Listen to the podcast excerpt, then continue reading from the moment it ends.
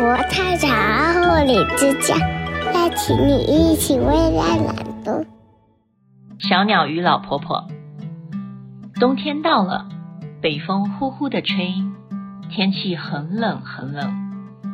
有一只小鸟真的很可怜，它在树枝上啊，冷得直发抖。这时，一位老婆婆走过来，看见了小鸟，她心想：“哎呀，这个小鸟多可怜啊！这么冷的天，它一定会冻死的。”小鸟对老婆婆说。风把我们的窝给吹走了，我们没有家了。老婆婆告诉他们：“别着急，我来帮你们想办法。”于是啊，老婆婆就用自己暖和的帽子给小鸟做了鸟窝。小鸟想到树林里还有许多怕冷的同伴，就把他们都一起叫过来，飞进了老婆婆的帽子里。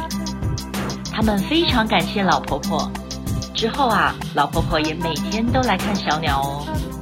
小鸟这时就会唱歌给老婆婆听。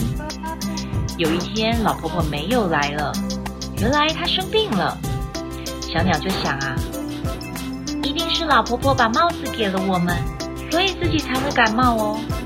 那我们赶快做一顶帽子给老婆婆吧。所以小鸟们就用自己的羽毛做了一顶帽子送给老婆婆。老婆婆非常感谢小鸟，而她的病很快就好喽。